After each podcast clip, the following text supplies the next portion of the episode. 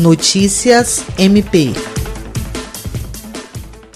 Na edição 2020 do Prêmio do Conselho Nacional do Ministério Público, o Ministério Público do Estado do Acre tem 81 projetos habilitados a concorrer. Este ano, 1.213 projetos foram habilitados a disputarem o prêmio nas nove categorias existentes. Todas as unidades e ramos do Ministério Público tiveram projetos inscritos. Esses projetos já passaram pelas fases das inscrições, da divulgação dos projetos pré-habilitados e da análise dos recursos interpostos. Em oito edições do Prêmio do Conselho Nacional do Ministério Público, o MP Acriano conquistou 12 prêmios, sendo um dos MPs mais premiados. O prêmio CNMP é um instrumento para identificar, premiar e disseminar projetos bem-sucedidos do Ministério Público Brasileiro, alinhados ao Mapa Estratégico Nacional, que contribuam para a melhoria da eficiência institucional e dos serviços prestados à sociedade.